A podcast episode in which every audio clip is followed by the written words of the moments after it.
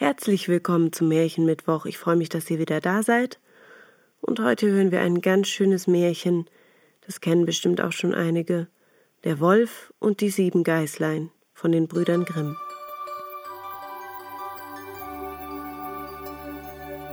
Es war einmal eine alte Geiß, die hatte sieben junge Geißlein und hatte sie lieb, wie eine Mutter ihre Kinder lieb hat.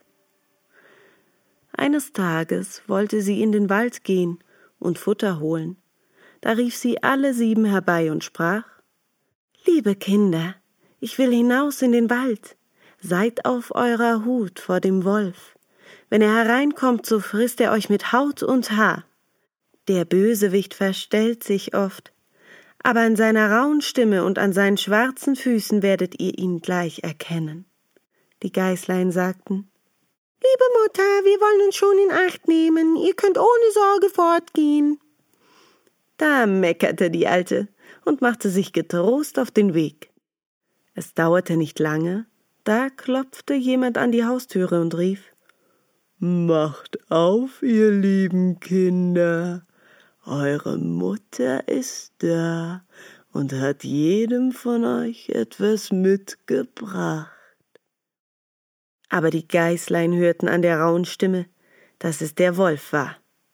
Wir machen nicht auf, riefen sie. Du bist unsere Mutter nicht. Die hat eine feine und liebliche Stimme, aber deine Stimme, die, die ist rau. Du bist der Wolf. Da ging der Wolf fort zu einem Krämer und kaufte sich ein großes Stück Kreide. Er aß es auf und machte damit seine Stimme fein. Dann kam er zurück, klopfte an der Haustür und rief Macht auf, ihr lieben Kinder, eure Mutter ist da und hat jedem von euch etwas mitgebracht. Aber der Wolf hatte seine schwarze Pfote in das Fenster gelegt. Das sahen die Kinder und riefen wir machen nicht auf. Unsere Mutter hat keinen schwarzen Fuß wie du. Du bist der Wolf. Da lief der Wolf zu einem Bäcker und sprach Ich hab mich an den Fuß gestoßen, streich mir Teig drüber. Als ihm der Bäcker die Pfote bestrichen hatte, so lief er zum Müller und sprach Streu mir weißes Mehl auf meine Pfote. Der Müller dachte, der Wolf will einen betrügen und weigerte sich. Aber der Wolf sprach Wenn du es nicht tust, dann fresse ich dich. Da fürchtete sich der Müller und machte ihm die Pfote weiß. Ja, so sind die Menschen. Nun ging der Bösewicht zum dritten Mal zu der Haustür, klopfte an und sprach Macht auf, Kinder, euer liebes Mütterchen ist heimgekommen und hat jedem von euch etwas aus dem Walde mitgebracht. Die Geißlein riefen Zeig uns zuerst deine Pfote, damit wir wissen, dass du unser liebes Mütterchen bist. Da legte der Wolf die Pfote ans Fenster, und als sie sahen, dass sie weiß war, so glaubten sie, es wäre alles wahr, was er sagte, und machten die Türe auf. Wer aber hereinkam, war der Wolf. Die Geißlein erschraken und wollten sich verstecken.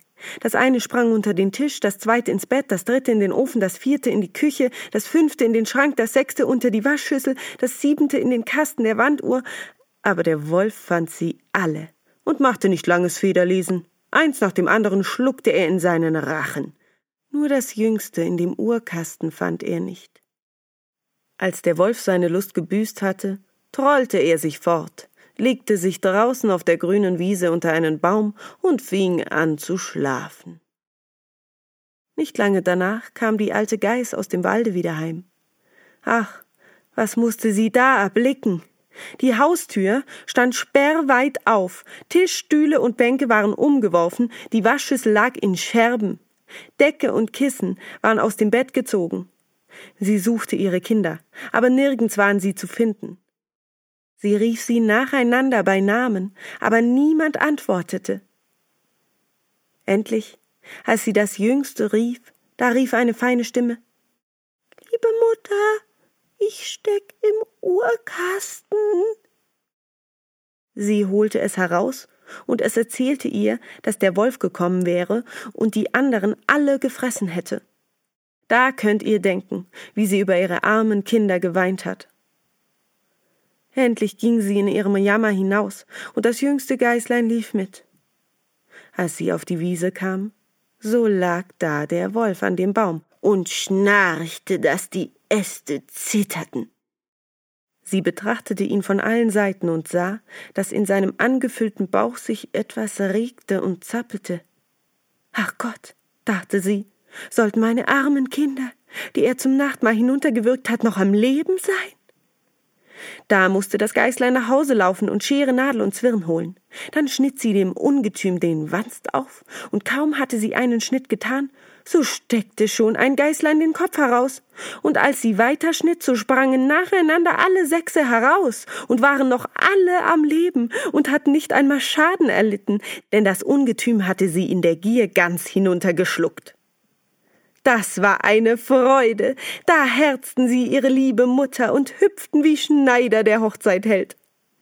Die Alte aber sagte, Jetzt geht und sucht Wackersteine. Damit wollen wir dem gottlosen Tier den Bauch füllen, solange es noch im Schlafe liegt.